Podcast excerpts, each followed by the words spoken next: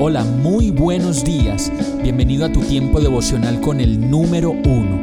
Qué alegría saludarte con la certeza de que Dios está obrando en tu vida su perfecta y buena voluntad, ya sea porque estás aprendiendo de un momento difícil o porque estás disfrutando de su amor a plenitud con paz y tranquilidad. Llegó la hora de tomar tu Biblia, pues de seguro Dios te va a hablar, te va a reconfortar y lo mejor de todo, te va a dar las respuestas que estabas buscando. ¿Qué esperas? Vamos, súbete de una vez en este pequeño pero eterno vuelo devocional con destino al cielo. Y el mensaje de hoy se llama Deseo impetuoso. Hechos 1.8 dice, pero cuando venga el Espíritu Santo sobre ustedes, recibirán poder y serán mis testigos tanto en Jerusalén como en toda Judea y Samaria y hasta los confines de la tierra. Esta semana comentaba con mi esposa que desde que conozco al Señor, todo el tiempo no he procesado mi relación con Él de la misma manera.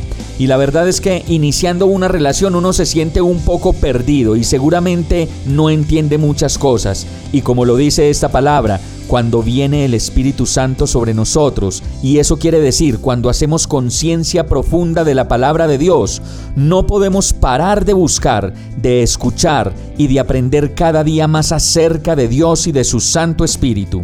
Es como una necesidad imperiosa en la que no podemos detenernos y decimos entonces, Señor, quiero conocerlo todo de ti, no me quiero perder nada de ti, de quién eres tú, de lo que haces, de tu gracia, de tu ternura y tu incomparable amor.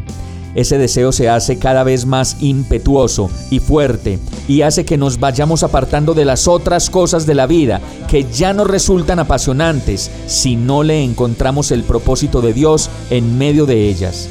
Solo de esta manera nos podemos convertir, como lo dice esta palabra, en testigos, pues de lo contrario, si no conocemos a Jesús y no conocemos la persona que es Él, ¿cómo vamos a hablar de alguien a quien no conocemos?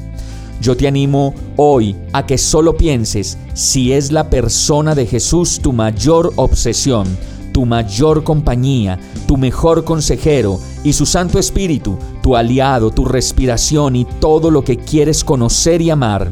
Solo así podremos decir que anhelamos ser sus testigos, testigos de lo que conocemos en verdad y no de un mensaje sin el Señor de la palabra y su incomparable Santo Espíritu.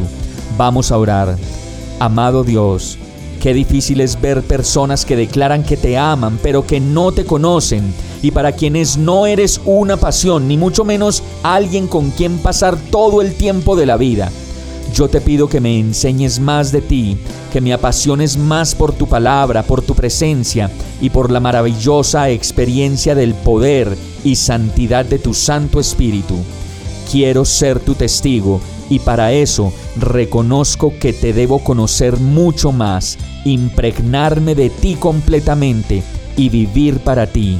Enséñame, Señor, soy tuyo y te pertenezco. En el nombre de Jesús. Amén. Hemos llegado al final de este tiempo con el número uno no te detengas, sigue meditando durante todo tu día en Dios, descansa en Él, suelta los remos y déjate llevar por el viento suave y apacible de su Santo Espíritu. Solo compártelo con quien lo necesite y ames.